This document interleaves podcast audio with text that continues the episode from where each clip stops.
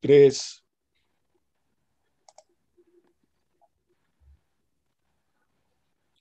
Hola, ¿cómo están? Muy buenas tardes.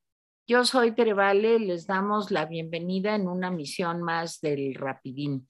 Eh, bueno, pues estamos muy contentos de estar con ustedes una vez más, una semana donde los extrañamos, lunes y martes no pudimos estar con ustedes, seguramente ustedes a lo mejor descansaron, a lo mejor trabajaron, pero bueno, ha sido una semana rara con este puente de Día de Muertos.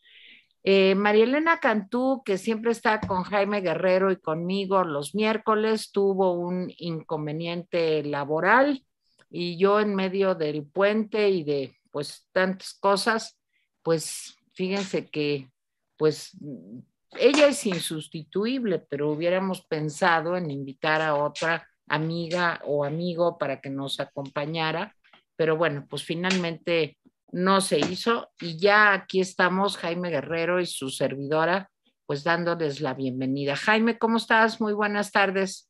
Hola, ¿y cómo anda el tiempo? El tiempo, pues hace calor. Les quiero decir que hace bastante calor. Tenemos en este momento 23 grados centígrados de temperatura. Yo voy llegando de la calle.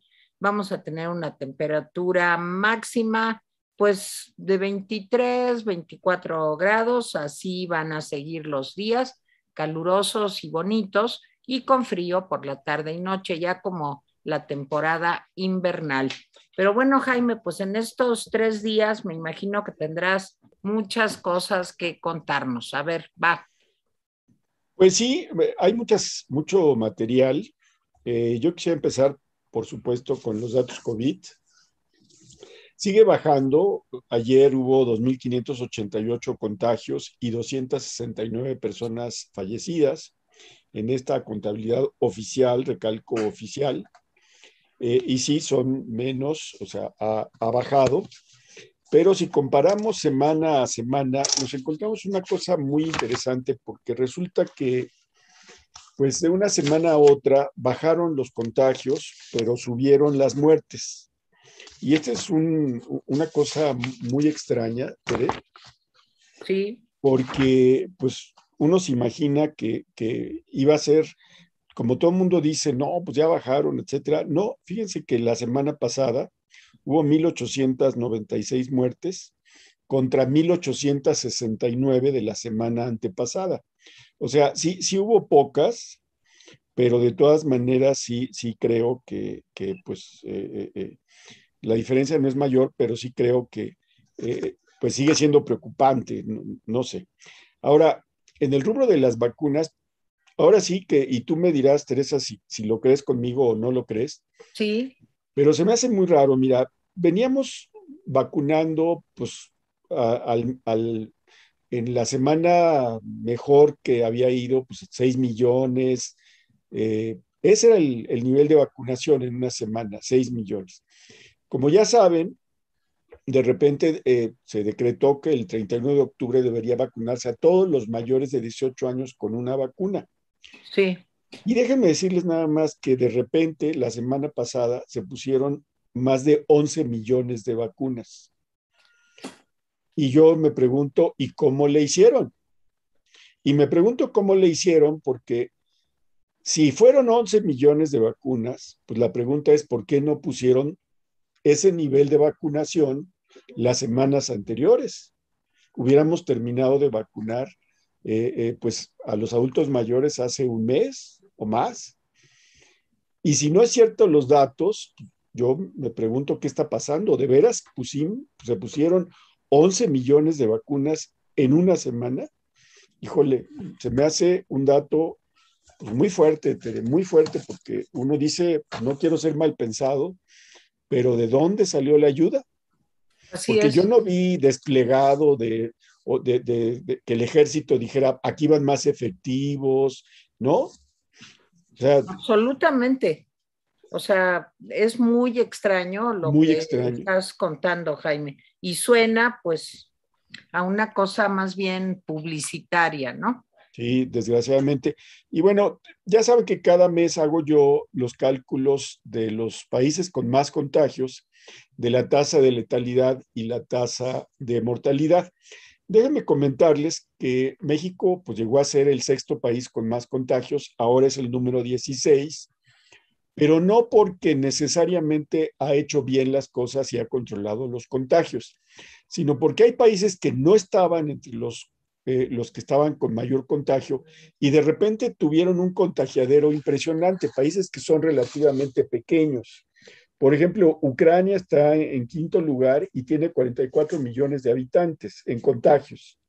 De repente también está Rumanía con 19 millones de habitantes, este, pues países como Tailandia, Malasia, Filipinas y Serbia, que tienen más contagios que México. ¿sí? Es, es muy interesante. Pero ¿cómo está la tasa de letalidad?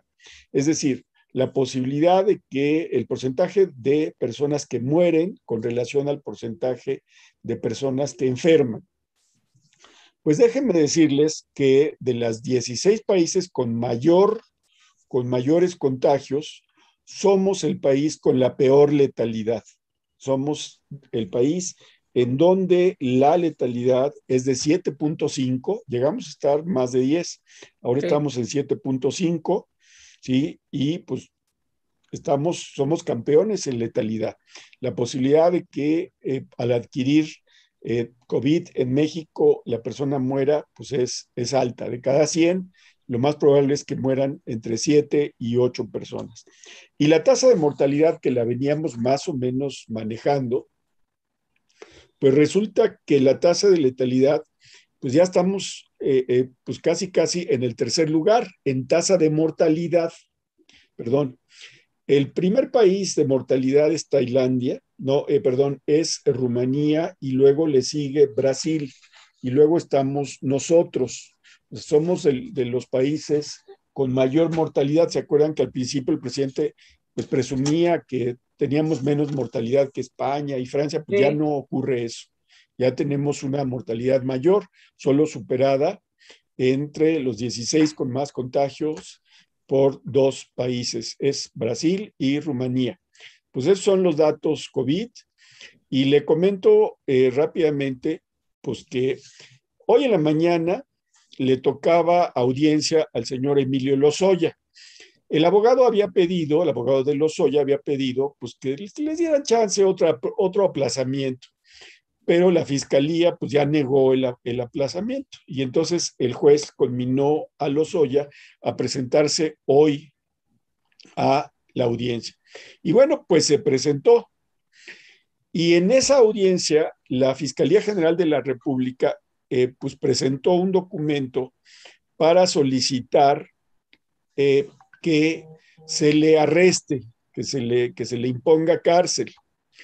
El argumento de la fiscalía que se presentó hoy, porque dice que Lozoya tiene acceso a dos millones de dólares y que no se habían dado cuenta. que no se habían dado, ¿de dónde aparece? Pues, quién sabe, ¿sí? Y que además el señor Lozoya no ha manifestado su intención de reparar el daño de 7 millones que le causó al país pues yo no lo vi en el UNAN, este, en el UNAN, este, preocupado por reparar nada. Pero en fin, pero miren, la verdad es que todo esto me, me, pareció un sainete. Dice la fiscalía que, lo, pues que esto de la cena de los Oya demuestra que tiene acceso a contactos que lo pueden sacar del país o esconder. Nomás les voy a decir una cosa, la cena de Lozoya no la descubrió la Fiscalía General de la República. ¿eh? Así es. No la, la, la, descubrió una periodista que recibió una llamada telefónica y fue y le sacó película y una foto. Entonces, sí quiero decir que pues, esto de que la Fiscalía diga, estoy sorprendido de que se haya ido a cenar, estoy sorprendido de que tenga dos millones de dólares, perdón, me suena, todo esto pues me sonó a farsa, porque al final el juez amablemente le dio 30 días más a Lozoya para reunir las pruebas que espera eh, pues de Brasil, dice él que de Brasil. Entonces yo no sé a qué te sonó a ti, pero a mí me sonó, la verdad, pues a sainete, Tere. Así es, Jaime. Eh, bueno, yo creo que era un show perfectamente armado, porque, bueno, primero, este, pues creo que el señor se vio obligado, pues por todos sus desplantes eh, exhibicionistas en la condición en la que se encuentra, como la escena del Junán, en ir personalmente a esto. Si no, ya saben, hubiera dicho que contestaba por Zoom, por video, en fin, que no comparecía. Pero finalmente, pues no le quedó más remedio y todo esto fue por presión de la opinión pública que acudir. Para empezar, llegó tarde. O sea, digo, Jaime y yo estábamos platicando en la mañana. Eh, Jaime ya iba a entrar al aire en este espacio eh, que tenemos en Ciudadanos en Red, que se los recomiendo aparte, todos los días a las 10 de la mañana. Está Jaime Guerrero y algunos días yo también lo acompaño, bueno, estoy en otros días, pues para darles a ustedes las cinco noticias más importantes del día. Son cinco que a lo mejor pueden ser seis o pueden ser más, pero bueno, este, lo más importante del día, ustedes se van a enterar ahí en Ciudadanos en Red en 10 minutos.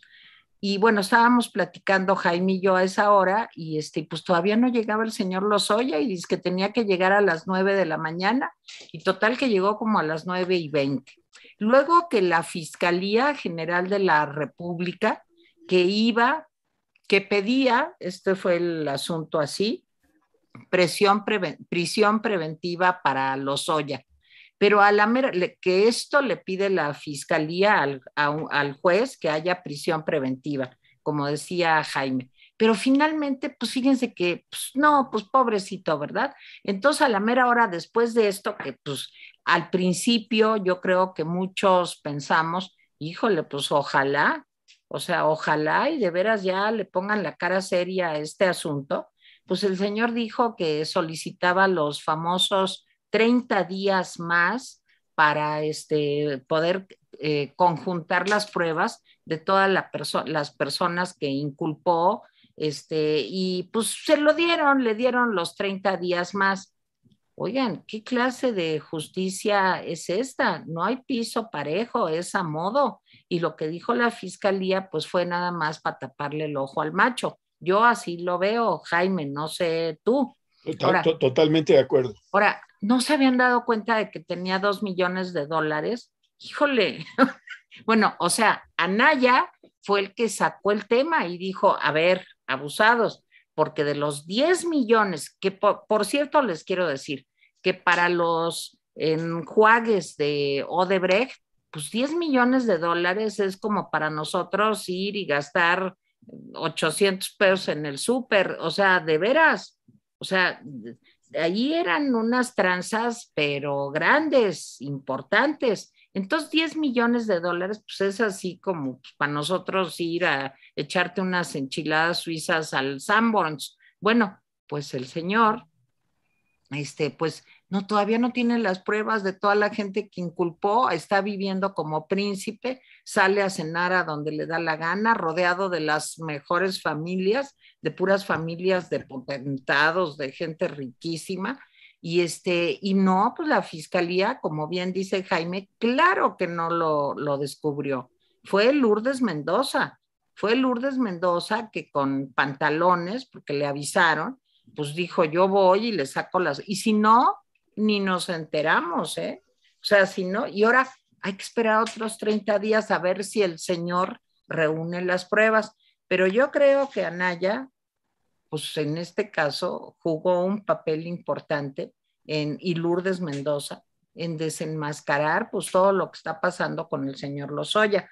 Ahora vamos a esperar este, pues 30 días.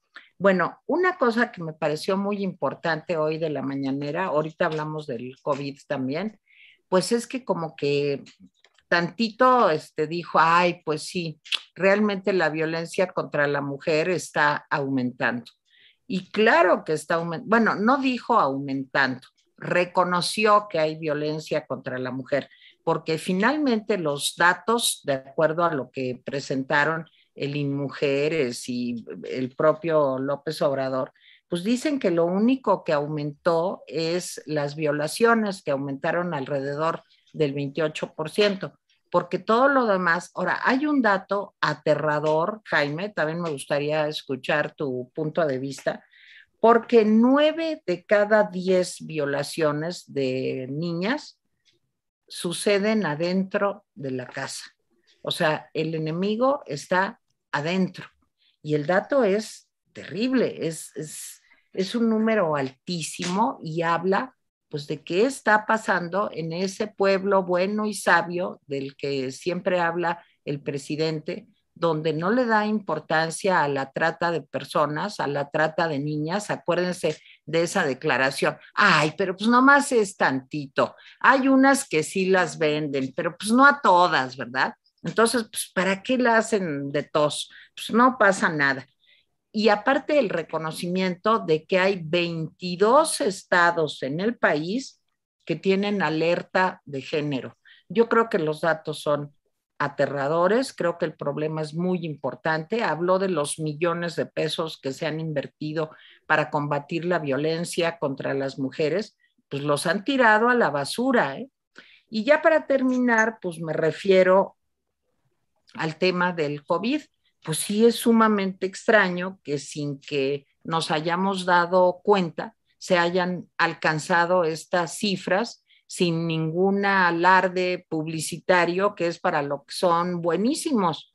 Entonces, ¿qué es lo que está detrás de esto? Cumplir con la promesa del presidente, ahora sí que sea como sea. Haya sido como haya sido, eso dice. ¿Por qué? Pues porque no van a dejar de cumplir la promesa del presidente. Pero sí me preocupa mucho y ya lo hemos dicho aquí, pues prácticamente todos los rapidines y lo volvemos a decir, que ya está llegando el frío, que ahí viene lo de la influenza, que la combinación influenza-COVID es muy delicada, muy peligrosa y que pues prácticamente el país y la ciudad está en verde y estamos desatados. Ahí viene el buen fin. Qué bueno que se reactive la economía. A mí nada me puede dar más gusto. Ahí viene ya el famoso este, puente Guadalupe Reyes y lo que va a pasar es que la gente sin medir las consecuencias, porque el gobierno no hace claramente una política de prevención, pues la gente va a salir, va a ir a cenas, a restaurantes, a compras, etcétera, las fiestas de fin de año de todos, el cubrebocas, pues a veces sí y a veces no, total el presidente no lo usa, total López Gatel pues va a tomarse cafecitos ahí con, vi otro video que pasó en la noche Ciro Gómez Leiva de López Gatel dándose sus ahí besitos con su novia. A mí me parece muy bien que se den besitos, pero híjole, el subsecretario de salud en medio de una pandemia que ha marcado y que marcará al siglo XXI, este, sin ninguna protección, en fin, veo muy delicado este fin de año y ojalá me equivoque. Jaime. Sí, mira, retomo el tema de la violencia de género el presidente había dicho, no sé si lo recuerdas, hace mucho que iba a darse cada mes un reporte. Sí. Pero pasaron meses y meses y meses y pues no hubo reporte. Eh, hasta que hace un par de semanas o una semana más o menos a principios, eh, le dijo esta activista Frida Guerrera, le dijo, oiga, ¿y qué pasó con el reporte mensual? Y entonces el presidente prometió que se daría este miércoles y se dio con los datos que tú estás diciendo. Estuvieron ahí las funcionarias y mujeres, la, directora de la CONAVIM, que es la Comisión Nacional para Prevenir y Erradicar la Violencia contra las Mujeres. Este, estuvo Rosa Isela, que ya ven que es la emergente, es la bateadora emergente, ¿sí? Porque lo mismo habla de vacunas que de mujeres, que de, o sea, le entra a todo.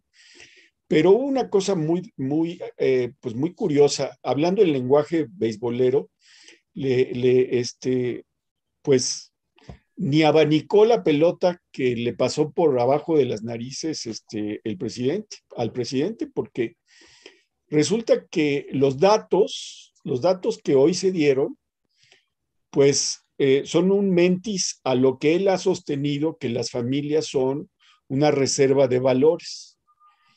Porque si las familias son una reserva de valores, ¿cómo se explica que de cada 10 violaciones, nueve ocurren en el seno de los hogares? Pues entonces, ¿qué quiere decir esto? Pues quiere decir que este, necesitamos repasar la vida familiar. Sí, dice la, la secretaria de Seguridad que bajaron pues una serie de, datos, que los feminicidios bajaron, que la trata bajó durante septiembre, o sea, un mes con relación a agosto, que fue un mes alto, que y dice, bajaron.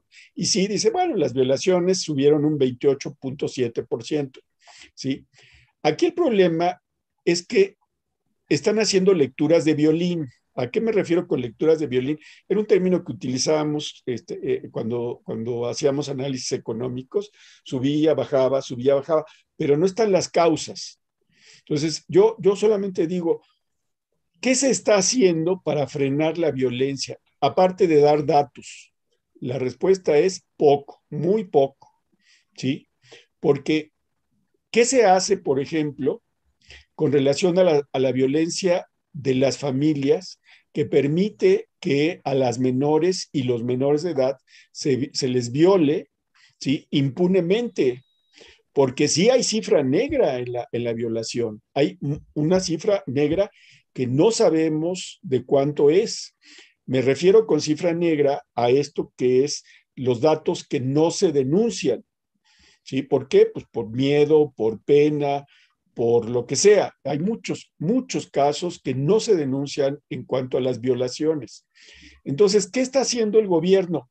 Aparte de dar estas conferencias de prensa inútiles, la respuesta es poco. Sí, que se gastaron 300 millones en los centros, que están haciendo otros centros, que les piden a la gente que se acerquen. La gente no se va a acercar. Lo que tiene que hacerse es ir a las escuelas y hablar con las niñas y los niños, eh, capacitar a los maestros y maestras para que cuando detecten una situación rara, eso es lo que se tiene que hacer. Estar esperando sentaditos en el centro a que lleguen las mujeres, pues sí van a llegar algunas, pero el problema no se va a combatir. A capacitar a policías, dice que se creó un grupo especial, ¿sí? En la Guardia Nacional de Mujeres. ¿Y qué? Lo que tiene que hacerse es crearse grupos especiales en toda la República, capacitar a los ministerios públicos. Y yo en la mañanera ni por asomo oí alguna medida, ni por asomo. ¿sí? nada más los datos. Dimos tantos millones, atendimos a tantos, subió y bajó y subió y bajó. Todo eso no va a frenar la violencia de género, no la va a frenar. Yo quiero hablar a propósito de violencia, este, pues que en Michoacán se encontró una camioneta con 11 cuerpos adentro, cinco adultos y seis adolescentes, ¿sí? en un predio que se llama Los Lavaderos. Es un dato muy duro en un país en donde dice el presidente que ya no hay matanzas. Pues ahí está, una masacre más de las muchas que hay. Y doy otro dato también. Le preguntaron sobre un periodista que murió en eh, San Cristóbal de las Casas, Freddy López Arevalo, que murió la semana pasada. El presidente dijo que iba a investigar, etcétera. Ni por asomo el presidente mencionó al periodista que mataron el domingo pasado, Alfredo Cardoso Echeverría, en Acapulco. ¿Sí? O sea, en una semana prácticamente mataron dos periodistas y van siete en el año y 25 en el sexenio. ¿Sí? Esa es la contabilidad. ¿Qué pasó con la muerte de periodistas? ¿Qué pasó? ¿Qué ha pasado? ¿Qué ha pasado con ese esquema que se supone que era mejor que el del sexenio pasado para proteger la vida de periodistas?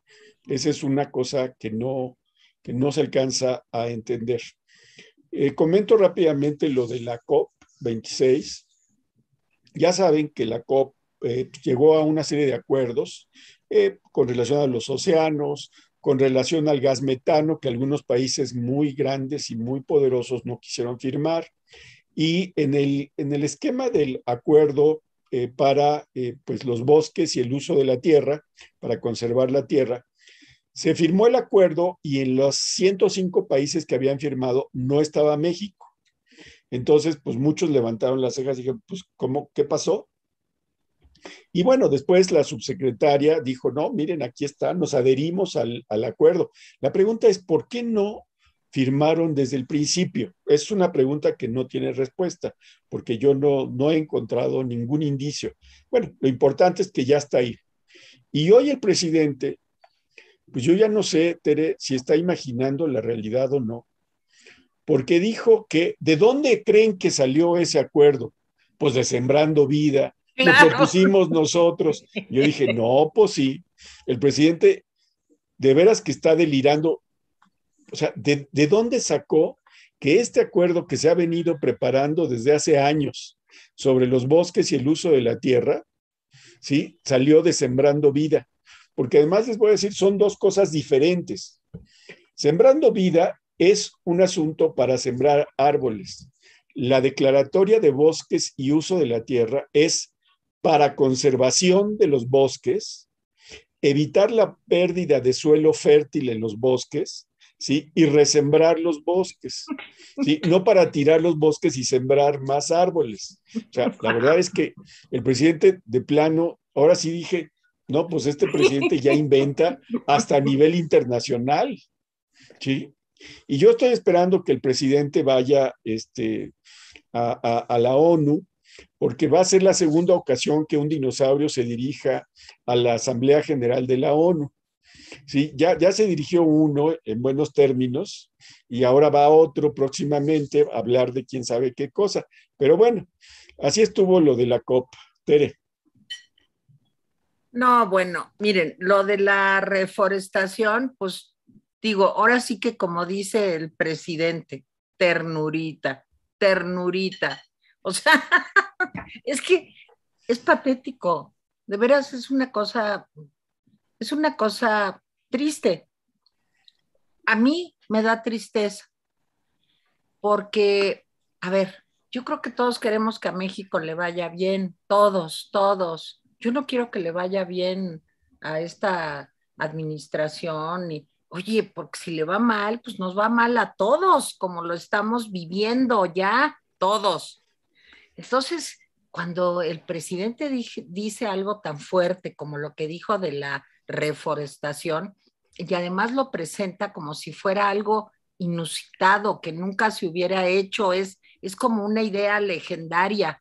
O sea, me preocupa mucho, me da tristeza, porque fíjense que en parte, eh, cuando pasan cosas así con personas mayores, eh, pues luego, luego empiezan los ataques a la tercera edad y a los adultos mayores y empiezan a decir, no, es que, a ver, señora, es usted una viejita tonta, es usted no sé qué.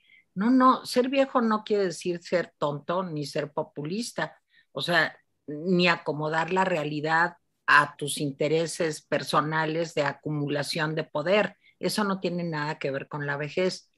Entonces, me parece que es un desprestigio para México y es un desprestigio para la tercera edad, para las personas que somos mayores, pues que exista una persona que por, yo no sé si se la cree. De, veras, Jaime, yo te lo pregunto en serio, porque hay veces cuando lo veo así con la risita y, como que se burla de todo y como caras así de, pues que no se dan cuenta de que aquí yo soy el mero mero, yo digo, o es un gran, gran, gran actor, pero olvídense de pues, quien quiera, ¿no? Decir Lorenzo Olivier o el actor que ustedes crean que es el mejor del mundo, o de veras es una persona que no entiende o que entiende partes, porque no crean que la demencia es total. La demencia no es de o estoy o entiendo todo o estoy demente. Puede haber grados como todo en la vida. Los grises son las cosas más complicadas. Y hay declaraciones del presidente, pues que sí me sorprenden muchísimo. Todos los días, ya lo decía yo en un artículo que hablaba justo de esto de que decía Jaime de los dinosaurios, justo por la visita de Andrés Manuel a la ONU el 9, Pero miren, por ejemplo, cuando hoy también se avienta y dice, no, es que los chayoteros habían tomado el poder y están muy enojados porque no han recibido el chayote y eh, dijo una serie de ataques y de cosas terribles en contra de los medios de comunicación y de los periodistas, aparte de la atrocidad de lo de la reforestación, pues que yo digo, pues ¿qué de veras lo dirá en serio? O sea, ¿de veras creerá eso? de que el chayote y que de todos los periodistas. Y yo nada más hago una pregunta. ¿Y esos distinguidos preguntadores oficiales que van todos los días a la mañanera, lo harán por algún voto de compromiso, así como hay el voto de castidad, el voto de pobreza, eh, este, eh, eh, habrá un voto de yo sigo las mañaneras todas las mañanas y hago las preguntas que me dicen que debo de hacer. A lo mejor es una nueva religión o una nueva secta, si ustedes quieren, en donde parte de tu calvario en el mundo consiste en ir a las mañaneras gratis y preguntar lo que te dice, eh, pues, la 4T que digas. O sea, sí es muy fuerte. Los ataques de hoy del presidente, como todos los miércoles y como, como siempre, a los periodistas fueron igualmente nefastos. Hay otra cosa, este, aparte de la falta del chayote, aparte fíjense, cuando este, yo subo en el Twitter alguna cosa, eh, pues criticando o mostrando alguna barbaridad de las que dicen, entonces me dicen, claro, vieja loca, chayotera, extrañas el chayo. Y si les pides, no, no, a ver, dame un argumento, dime de lo que estoy diciendo, qué te parece mal, qué te parece bien, dame algunos datos, lo discutimos, en fin, no, no hay, es nada más el chayote. Y es lo, ah, bueno, y otra que dijo hoy el presidente Jaime Fantástica, es que por eso los medios no quieren reconocer que ya se acabó la, la corrupción, porque el índice de World Justice Project, ¿se acuerdan? Donde venía que nada más abajo de México está Uganda, Cambodia, o sea, hay cinco países abajo de México. O cuatro. o cuatro en cuanto a corrupción. Entonces dijo que eso también era un invento de los neoliberales, porque hay muchos intereses y qué casualidad que hace tres años empezaron a hacer eso y este y, que sale mal México, cuando México pues ya no tiene corrupción, somos los periodistas, los medios de comunicación, pues los que este, inventamos que hay corrupción en el país. Entonces, sí, yo realmente hay momentos en que me declaro incapaz como psicóloga de poder tener, claro, a lo mejor tendría yo que hacer estudios, entrevistas con él, aplicarle algunas pruebas, pero yo ya no sé cuándo se la cree y cuándo no se la cree. Si se la cree toda, felicidades, hay que, yo lo propongo para un Oscar, al lado de Meryl Streep o los que hayan ganado más Oscar en la vida, pues que vaya y si se la cree y si no se la cree, pues da igual, porque de todas maneras eh, dice cosas pues muy fuertes. Es parecido a lo que dijo también la señora Sheinbaum ayer, de que ella va a los estados, ya ven que ahora va a todos los estados con el presidente, le aplauden y tal.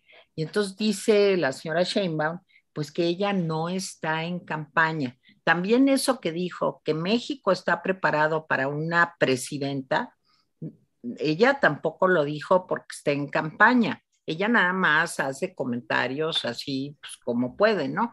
Y, este, y las giras que ahora realiza con su mentor, pues este, también no son porque esté en campaña. Y bueno, pues eh, Marcelo Ebrar, pues haciendo ahí su luchita, todo el mundo se ha eh, pues pitorreado un poco de las selfies que va y se para junto a Biden y luego retocan el Photoshop y luego va y se para con Macron y este, pues saludos a no sé qué, o sea, pues digo, pobre, pues está haciendo su luchita, ¿no? Y las declaraciones de Monreal, que también fueron fantásticas, ya no me acuerdo, Jaime, si fue ayer o, o el viernes, ya no me acuerdo, diciendo... Fue el sábado. Sí, o el sábado, diciendo pues, que sí, que Marcelo puede ser este precandidato y, y, Claudia Sheinbaum también, pero pues que el mejor de todos, así lo que te viene haciendo el mero mero, es él. Entonces dices... Es bueno que se tenga confianza. Sí, sí, qué bueno, pero pues, pobre humanidad, de veras, lo digo desde el fondo de mi corazón, pobres seres humanos, pobres seres humanos peleándonos como en la edad de piedra por, un pedazo de, pues, de quién sabe qué, y sin tratar de sacar lo mejor, de, lo mejor de nosotros mismos, sino ser lo peor, la peor versión de nosotros. Jaime. Sí, no comento, no me gusta comentar mucho quiénes tienen las mentiras, la sección esta porque me parece una pérdida de tiempo, pero hoy se aventó una frase genial sobre una nota, la del World Justice Project. Eh, dijo, la frase es, de veras para ponerla en letras de oro. ¿eh? A ver. Dijo, esto es cierto, pero no es verdad. Ah. dije, es lo máximo esta frase, lo máximo. Esto es cierto, pero no es verdad. Me pareció sublime, sublime la, la frase. Pero bueno, Déjenme decirles que hay una organización civil que se llama GESOC, ¿sí? que es Gestoría Social, que es una organización que se dedica pues, a, analizar los programas sociales de los gobiernos, ¿sí? Y que a partir de esto pues dice si están bien o están mal. Miren, el problema de la política social en general en este país es que queda mucho a deber. No es un problema solo del presidente López Obrador, es un problema que se ha venido eh, presentando. Si uno suma todos los recursos que han dado, por decir algo, el presidente Salinas, Cedillo, Fox, Calderón, Peña y hoy, la cantidad de, dinero es astronómica, son billones, no, no, no miles de millones, son billones de pesos. Y sin embargo, la proporción de la población que está en pobreza pues permanece prácticamente inalterada. A veces sube, a veces baja, pero ahí está. Digamos, es esa pobreza dura que no, que no se mueve. Sí, hay pobreza extrema, que son casos muy graves, sobre todo que afectan a comunidades rurales y comunidades indígenas, casos dramáticos en donde no se cumple los mínimos alimentarios necesarios, ni siquiera los mínimos alimentarios. Entonces, y ha sido un problema, pero este problema se ha recrudecido en este sexenio. Se ha recrudecido por varias razones. Primero, porque fue un triunfo de los partidos de oposición obligar primero al PRI y luego al PAN a que fueran transparentes en sus resultados, en sus metas, en los recursos que se empleaban. Fue muy complicado hacerlo y no estoy diciendo que lo hicieron al 100%, pero se avanzó. Pero la opacidad, o sea, el ocultar ahora regresó al gobierno. Y bueno, esta organización que se llama GESOC hizo un informe eh, sobre el, gobierno del observador y sus programas estrellas, y el resultado es terrible. Dice que de 96 programas sociales que se, que se revisaron, ¿sí? solo 15 tuvieron un desempeño óptimo. Los otros 81 pues tuvieron un, un, comportamiento, pues ahí se va, algunos muy malos, otros relativos, pero muchos no se tiene información. Miren, se destinaron el año pasado 621 mil millones de pesos a la política social, que es, no es política social, es asistencialismo puro, ¿sí? Y los resultados, dice esto, son pobres, dice GESOC. Entonces, ¿Cuáles son algunos de los programas más oscuros? Por ejemplo, Sembrando Vida. Por ejemplo, Jóvenes Construyendo el Futuro. Dentro de los programas más eficientes está el de la tercera edad. Pero bueno, pues se les da dinero a la tercera edad, pero nada más. No hay todo un acompañamiento de políticas públicas sobre la tercera edad y conste que estamos entrando en un proceso vertiginoso de envejecimiento de la población en México. Entonces, Pues el resultado de este GESOP es que es un fracaso la política social, entre comillas, del actual gobierno. Y ya para terminar, nada más quiero comentar una cosa que me, me, pareció muy jocosa. Déjenme decirles que este martes estuvo Teresa con Carlos Alarraqui, y, y, pero el martes pasado, o sea, ayer hace ocho días, eh, invitaron a Tolini, Teresa y Alarraqui, ¿sí? Entonces, yo no vi el programa, en general yo no, yo no veo el, programa de Alarraqui, aunque dice Teresa que es muy divertido. Lo es. Pero, eh, este, pues resulta que el señor Chumel Torres subió el pedacito y lo comentó en sus redes. El Chumel tiene pues, un alcance mucho mayor que, que, nosotros. Comentó esto de Atolini. Y bueno, dije, pues voy a verlo. Sobre todo porque no solamente cuando Chumel lo comenta, resulta que empieza a salir en el financiero, en contralínea, o sea, en un montón de medios empieza a ser retomado y todo el mundo dice que pues, la repasada que le dio Teresa a Tolini. Atolini es parte de esta generación, de esta generación de jóvenes valientes del Yo Soy 132, que con arrojo cuestionaron al presidente Peña y que ahora están cooptados por Morena y calladitos porque se ven más bonitos.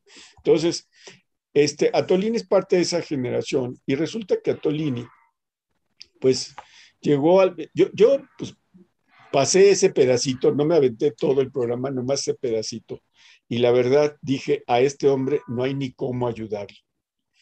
Uno puede decir, puede decir que el presidente es muy popular, por supuesto que es muy popular, que es un hombre muy astuto, por supuesto que es muy astuto, pero que digan que es muy culto y muy sofisticado, híjole, ahí sí, ahí sí, yo digo, pero ¿en qué cabeza cabe?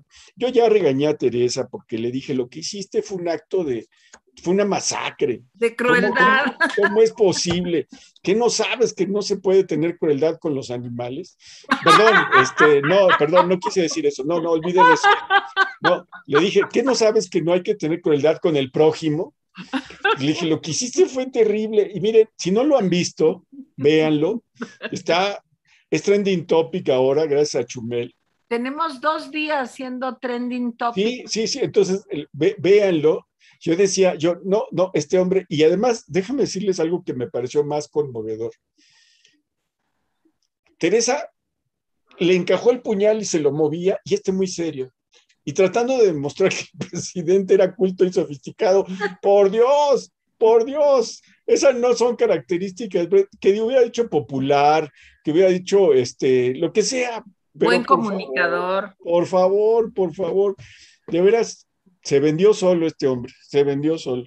Pero bueno, ya nada más este, comento por último que mañana, o sea que hay muchas quejas por los resultados de la COP 26. Dicen que está haciendo pues un show en el que pues no, no se están comprometiendo muchos países. Decía yo del acuerdo de metano, Teresa lo sabe, China, Rusia e India dijeron, no, pues nosotros no le vamos a entrar a ese acuerdo, lo cual es muy grave, porque son de los mayores productores de metano del mundo. Sí, este, pues ya saben que, por ejemplo, hay empresas que ya están regresando al carbón, porque tenemos una crisis a nivel mundial, si no se ha enterado, se lo entero, tenemos una crisis a nivel mundial de abasto no solamente de abasto de alimentos, sino de abasto de algunas cuestiones que se utilizan para fabricar cosas, los famosos chips, por ejemplo. No están llegando chips suficientes para abastecer la producción de automóviles, la producción de refrigeradores, la producción de computadoras.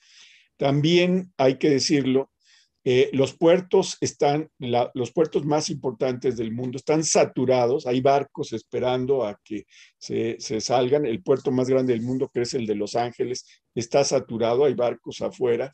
y Entonces, se están tardando en llegar y obviamente esto encarece muchas cosas, alimentos, granos, etcétera. Y muchas empresas pues, están regresando pues, a utilizar el carbón mientras las cosas se, se, se tranquilizan.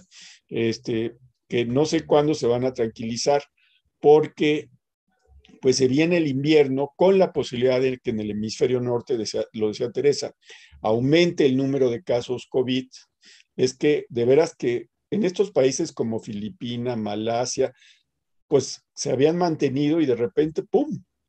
Entonces, eh, eh, solamente les digo, quién sabe cómo nos va a ir en el invierno. Espero que yo esté equivocado y que mi voz no sea de profeta. Pero bueno, ya con eso yo termino agradeciéndole a Tere eh, que su, su, participación y la mía, que fue pues con la intención de subsanar la ausencia notable de, de, María Elena.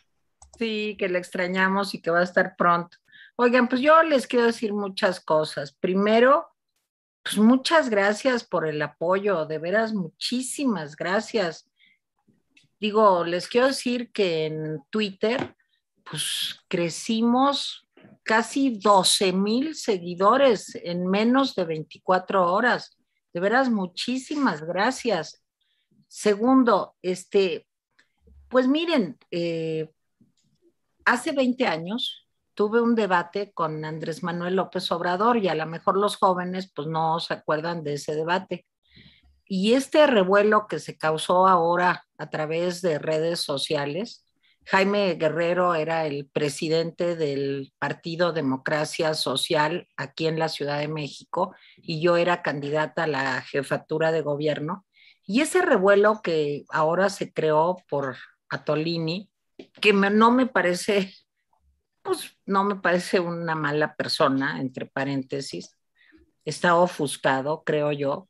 Eh, pues ese mismo revuelo se generó hace 20 años y pues sin falsas modestias, debo decirles que yo también gané ese debate con López Obrador.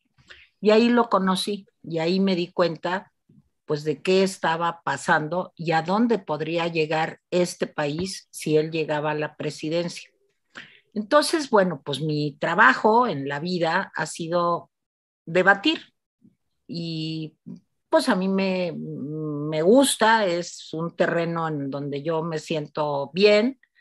Y, y, saben por qué me siento bien, porque he tenido afortunadamente la oportunidad de platicar con hombres muy inteligentes durante toda mi vida.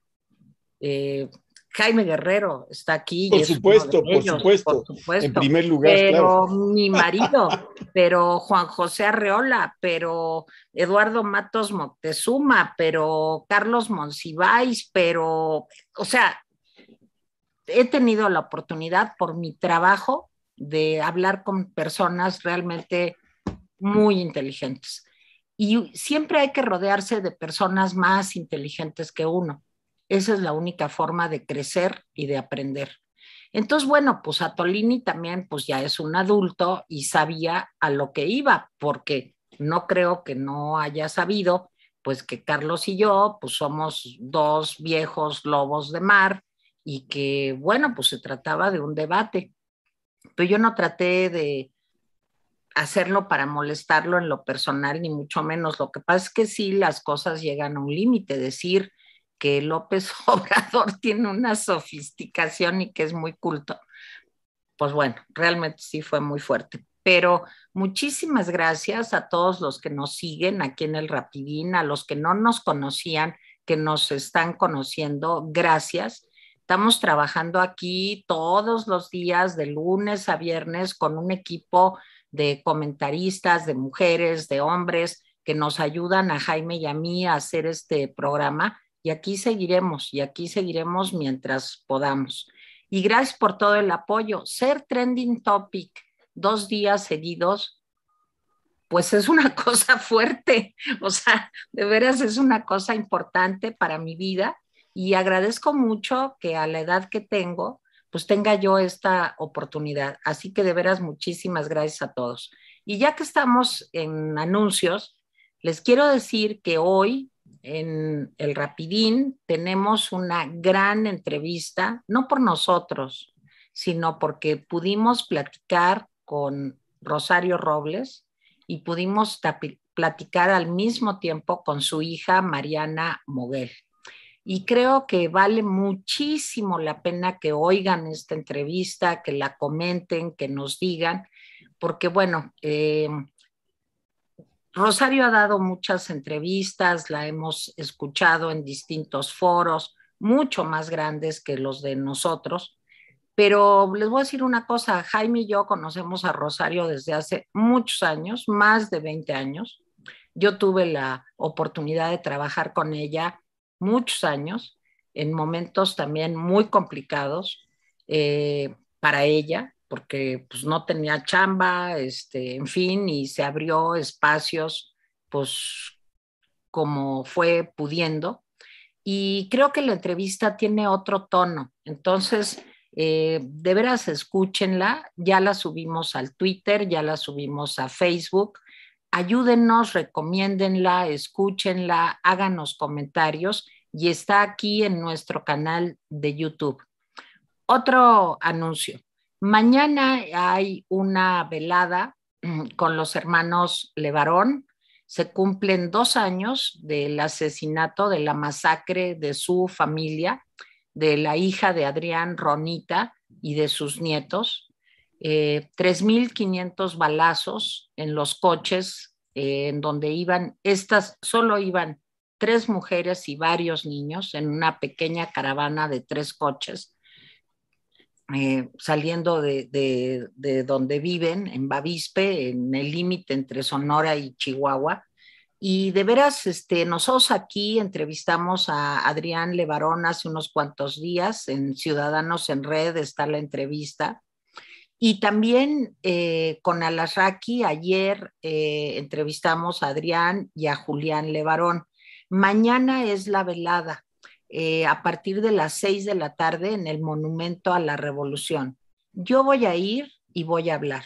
Entonces, pues si nos quieren acompañar, ahí vamos a estar en el Monumento a la Revolución. Lleven una velita y acompáñenos porque, miren, más allá de lo que está pasando con Rosario y con Adrián Levarón, es lo que está pasando en nuestro país por este terrible problema que tenemos de la no impartición de justicia.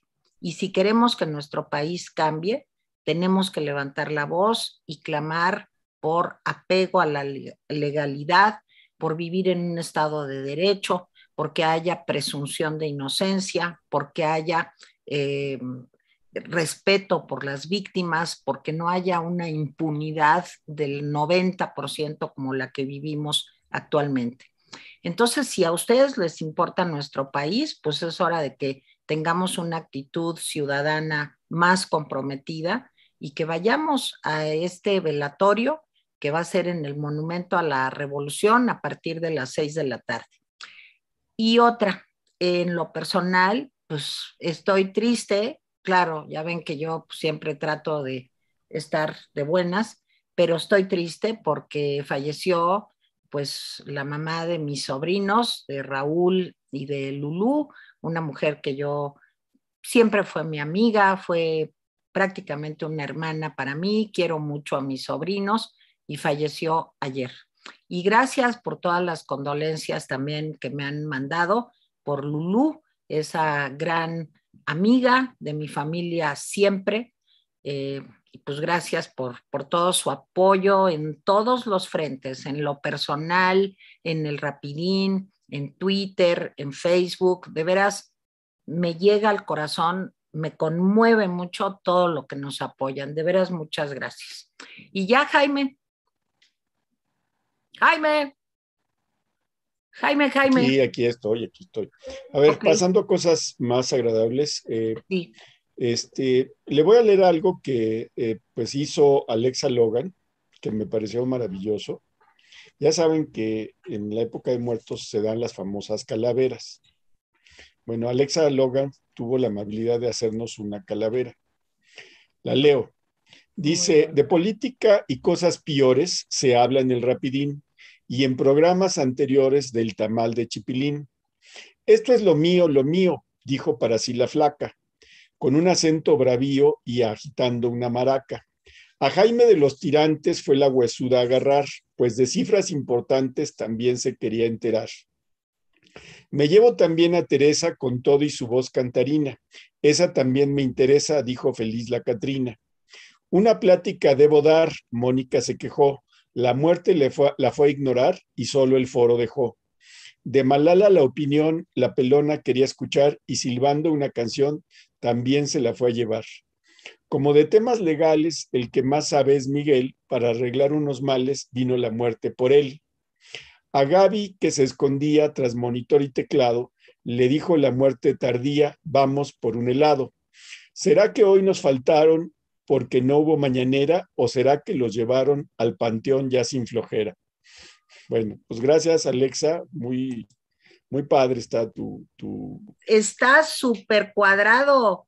De veras. está ¿eh? muy, muy padre. Está muy bien escrito. Nada más que le tienes que hacer el final para Stephanie, pues también, también que se la lleve la huesuda, pues que por qué nomás a nosotros. Exacto, sí. Y para Italia. Y, Y para, para todos Italia los que trabajamos Eh, aquí. En fin, a ver, leo, leo recados. Dice Rocío Herbert Rapidines, yo soy súper fan de la Fórmula 1. ¿Y qué tal cuando decían que era fifí? No sé cómo Tere pudo aguantar a la señora esa aspavento- aspavientosa de Paola Díaz. No sé qué es. No, yo tampoco. Dice Marco Díaz, ¿qué tal, el, ¿qué tal ayer el Zócalo? Sí, estuvo impresionante el Zócalo. Sí, o sea, incluso la Organización Panamericana de la Salud, pues dio un comunicado diciendo que no se había guardado ni sana distancia, ni Sí. ninguno. Este desfile que, invitó, que inventó el 007, ¿no? Sí. Alfonso Rivera dice, ayer estuve en el centro de Cuautla y con tristeza que vi muy poca gente con cubrebocas. Mari Comparán, el resultado de la mezcla entre COVID e influencia la veremos en los primeros meses del año. Influenza, influenza. Ah, dice Aida Reyes, Tere, hoy es mi cumpleaños, ¿me cantas en versión tango, por favor? Te la canto mañana. De veras te la canto mañana. Hoy estoy pues triste por la muerte de, de Lulu. Mañana te la canto. Alfredo Martín, don Jaime, ¿cómo van a denunciar? Todos los días se habla un- de un poder judicial podrido que no castiga a los culpables. Al, pues presionando, presionando, es lo único que queda. Alex Blasartist dice, aquí en Suecia hay ley de reforestación desde 1903. Sí. A ver, aquí tengo más recados. Dice Esencias de Mujer. María Ortiz, te deseo que pases tu cumpleaños muy contenta, rodeada de tu familia y amigos. Un abrazo, felicidades. Eh, dice, dice, me volví a quedar sin internet en casa, dice María Ortiz. Aida Reyes, me gustaría pedirle a Tere de favor si me puede cantar en versión tango, ya dijo Tere. Isabel Llamas, ¿qué tal el mitómano con sus locuras respecto de la firma de su programa Sembrando Destrucción? La chiflada de quién en las mentiras, que de plano no se les dará vergüenza, que a mí sí, y así va el loco a hablar de corrupción. Isabel, David Méndez dice: el abogado de Lozoya puede argumentar que él no tiene intenciones de fugarse, y cómo no, si se puede dar la gran vida a pesar de que es un criminal confeso, Pues sí. pues para qué se fuga. Mari Comparán, el resultado es este ya. Lupita Varela, Tere Vale y Jaime Guerrero, muy buenas, muy buena la entrevista a Rosario Robles. Gracias, Lupita. Alfredo Gracias. Martín Ávila, don Jaime, esto también ya lo leímos y ya a ver qué nos falta. Alejandra Amsel dice, el mismo CNI, ESIN y las demás comunidades indígenas autónomas se dieron cuenta desde hace tiempo el- al conocer al iletrado de López, que a la fecha no les ha dado autonomía que tanto han buscado. Sonia Victoria Holguín Aroche, medio vi ese programa, lo vi eh, cortándolo, no soporto ese tipo, mis felicitaciones a Tere por el sacrificio. Muchas Eh, gracias. Gracia y Sánchez D, muy bien para los dos, los he disfrutado como nunca el programa de Tere en vivo y a ti Jaime en este momento. Gracias, gracias. También es cumpleaños de María Ortiz, entonces mañana, le- mañana va, va a Teresa a hacer cinco canciones seguidas. Exacto, claro. Gracias a Maximiliano Ibarra, Salvador Reyes, Esencias de Mujer, Stephanie Castelli, Alejandra González de Fink y Marta Treviño. Gracias por escucharnos. Mañana nos vemos aquí con Miguel González Compeán. Y una de sus recetas, porque ya se volvió típico que Miguel González Compeán nos da siempre una receta. ¿Verdad, Bueno, Jaime? Así es. Bueno, nos vemos mañana. Gracias a, to- a Muchas todos. gracias. Y acuérdense, mañana a las 10 de la mañana en Ciudadanos en Red, métanse a Ciudadanos en Red y escuchen ahí lo más importante del día en unos cuantos minutos con Jaime Guerrero. Ahí los esperamos. Mañana vamos a tener una entrevista sobre la COP26. más o menos como a las 10.30. Entonces estén atentos, se va a poner interesante. Va a ser una entrevista muy rápida, cinco o cuatro preguntas muy concretas y respuestas muy concretas. Bueno, se los agradezco